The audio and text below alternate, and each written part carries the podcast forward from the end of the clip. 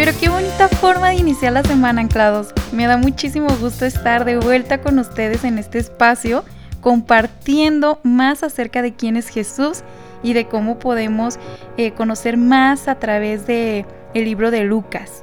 Imagínense que hace algunos días estuve platicando con una persona que dice conocer la Biblia y me preguntaba acerca de nuestra fe y del propósito con el cual Jesús vino hace más de dos mil años. Y me llamó la atención porque todo lo que estuvimos hablando, su actitud siempre fue tratar de contradecir lo que yo le compartía, ¿no? Lo que yo le decía, que pues en la Biblia dice esto, eh, y siempre estaba buscando como una forma para tratar de debatir acerca de lo que la Biblia dice. Y en ese momento recordé lo que hemos estado estudiando acerca de los fariseos y saduceos, porque todo el tiempo estaban buscando a Jesús para tratar de debatir, contradecirle, y hasta buscar la manera de hacerle caer para llevarlo ante el concilio y darle la pena de muerte. Ahí en Lucas capítulo 20, continuamente los fariseos interrumpen a Jesús con preguntas previamente estudiadas y formuladas para hacerle caer. Ellos conocían las escrituras, sabían que el Mesías vendría, dónde iba a nacer, ellos lo sabían, y cuando lo tuvieron enfrente, no lo quisieron reconocer. Alardeaban de ser personas rectas, humildes, aparentemente ejemplares, pero por dentro eran personas egoístas, orgullosas y con bastantes asuntos sin resolver. Vivían de las apariencias. ¿Conoces a alguien así? Y creo que, siendo sinceros, muchas veces nuestra reacción ante las situaciones de estrés o de alta presión no son un reflejo del carácter de Jesús, sino todo lo contrario explotamos y es cuando salen las actitudes fariseas. Y de ahí el tema de hoy, miedo a la olla de presión.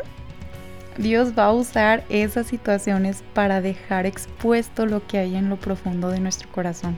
Y no para avergonzarnos anclados, sino para que identifiquemos y entreguemos esas áreas y dejemos que Dios trabaje en nosotros y pula nuestro carácter.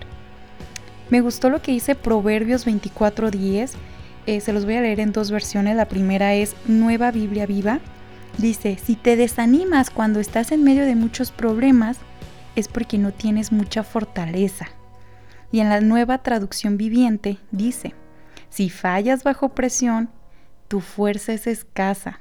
Es en la olla de presión donde somos probados. Hagamos un ejercicio rapidito. Imagínate que estás intentando resolver un problema matemático y llevas horas intentando resolverlo y nada más no puedes. Entonces, ¿cuál es tu reacción? ¿Horas pidiéndole a Dios sabiduría? ¿O te enojas y recalas con todos porque no puedes avanzar con la tarea? ¿O quizás hasta usas eh, palabras maldicientes? Imagínate otro escenario. Pierdes algo muy valioso para tu mamá y al darte cuenta te automaldices por el descuido y no sé, comienzas a decirte, pero qué tonto, no sirvo para nada. O al contrario, reconoces tu error y ofreces una disculpa y pues trabajas en reparar el daño. Esto es solo por dar un ejemplo. Estoy segura que el Espíritu Santo te traerá a la memoria esos momentos que has pasado donde lo que surge al explotar la olla de, de presión no refleja el carácter de Jesús.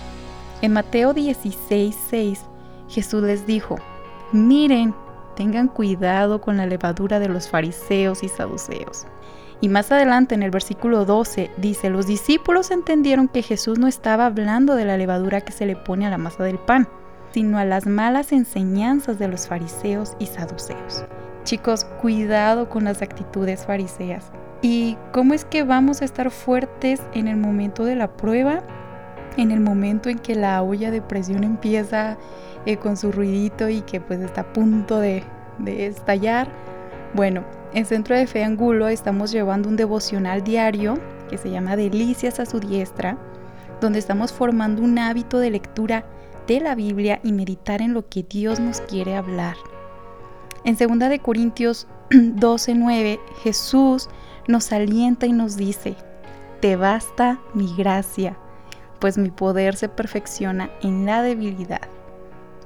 Si hay actitudes o reacciones fariseas en tu vida, es tiempo de incrementar tu tiempo con Jesús. tu tiempo donde oras, lees la Biblia, le cantas y ese tiempo donde esperas su respuesta, donde esperas que Él te hable, ese tiempo donde medita su palabra.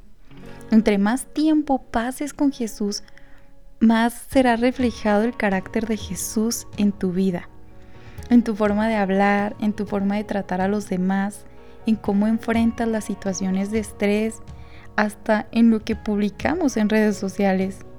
Así que yo te invito a que medites en esto y le pidas al Señor que te ayude, que te revele cuáles son esas áreas, esas actitudes que, que necesitas eh, entregarle y comenzar a trabajar en ellas, ¿sí? Padre, aquí estamos. Toma nuestro corazón y como dice tu palabra, escudriña, oh Dios, mi corazón. Y si ves actitudes o reacciones fariseas en nosotros, te pedimos perdón, porque hemos dejado entrar todo esto en nosotros y en este momento te pedimos que nos ayudes para que en los momentos de presión, cuando salen a flote todas estas actitudes, reconozcamos que necesitamos tu ayuda, porque queremos reflejar a Jesús en todo tiempo. Ayúdanos a ser más como tú, en el nombre de Jesús. Amén. Anclados, espero que esto que hemos visto el día de hoy no quede solo aquí en estos ocho minutos, busca en tu Biblia el libro de Lucas y comienza a escribir cualidades o características del carácter de Jesús. Enlístalas y cada día pídele que te ayude a formar en ti esas cualidades. Aún sea en el momento de más estrés o en el momento donde estás más tranquilo, feliz, eh, con toda la pila, que tus respuestas no ofendan a otros y tampoco le ofendas a Él. Les mando un abrazo y recuerden que pueden visitarnos si es que viven aquí en Guadalajara. Búscanos en Google o por medio de las redes sociales como Jóvenes Anclados. Los esperamos todos los lunes en punto de las 5 de la tarde con un nuevo episodio de Anclados Podcast. Excelente inicio de semana, Anclados.